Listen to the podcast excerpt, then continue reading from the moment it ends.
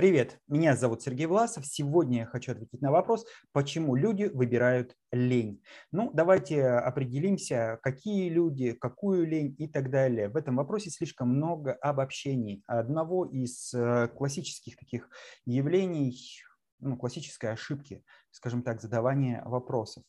И э, важно сказать, что э, лень в научной терминологии а мотивация, то есть отсутствие желания, отсутствие стремления что-либо делать, это очень системное, очень сложное явление. В основе лени лежит, может лежать масса разных факторов. А, последователи социогенетических теорий, э, социологических теорий говорят о том, что лень базируется на отсутствии представления о необходимости результата, о важности, о значимости результата. Нет смысла, нет э, понимания, нет ценности, во имя чего стоит напрягаться, стоит двигаться, сделать, совершать усилия над собой. Нет интереса, нет а, понимания нужности, важности, необходимости а, вот того действия. И последователи этой теории говорят о том, что а, лень устраняется осмыслением и пониманием важности, необходимости нужной деятельности. И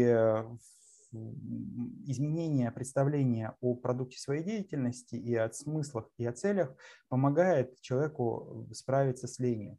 А последователи биологических теорий говорят о нейрогуморальном балансе, нарушении нейронных э, различных процессов, нарушение гуморальных процессов, изменение гормонального фона приводит к тому, что человек чувствует упадок жизненных сил, недостаток энергии. А, возможно, это процесс э, перенесенной болезни какой-то скрытной, а может быть, это процесс э, истощения, усталости, переутомления, а может быть, просто внутри протекает какой-то скрытый процесс, который человек сам не осознает, воспаление, которое еще не выявлено, или нарушение, которое требует много энергии, поэтому человек очень быстро утомляется и не находит в себе силы э, с этим справиться. И отсюда его неготовность а, браться за новую деятельность, совершать какие-то усилия.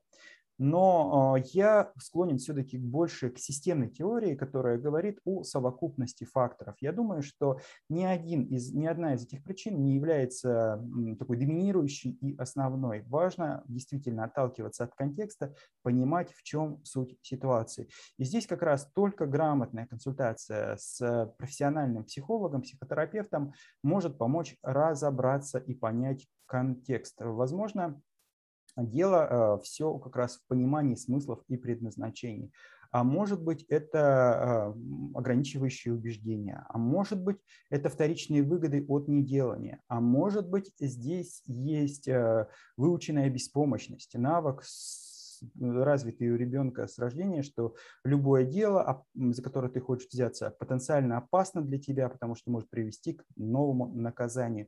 То есть причин может быть масса, и вполне возможно здесь какая-то социальная причина, а может быть э, дело совершенно не в этом, а в организме не хватает каких-либо микроэлементов, цинка, магния или чего-то еще, и э, прием э, элементарных витаминов и микроэлементов позволит человеку почувствовать себя иначе. А, там не хватает кальция или не хватает калия, начинайте есть э, творог по утрам и с йогуртом, и вы будете чувствовать себя намного более бодрее, и у вас все пойдет на лад. Соответственно, э, разные причины, разные решения. Нет одного ответа, нет одного выхода. Поэтому начинать нужно с понимания причин, на основании этого определяться с наиболее эффективным способом решения и уже по итогам изменения реакции, изменения а, степени внутренней и внешней активности уже оценивать, насколько продуктивен был данный путь, либо продолжать а, исследование причин, либо получить удовольствие от достигнутых результатов, от роста продуктивности, результативности вашей деятельности. Ну и, в общем, от того, что у вас все стало получаться, а лень куда-то исчезла благодаря вот правильным действиям. Поэтому используйте эту информацию, а, подумайте, что может быть причиной лени у вас и а, в чем может быть как раз исток этого. Ну и напишите в комментариях, буду рад отзыву. Спасибо за внимание. С вами был Сергей Власов.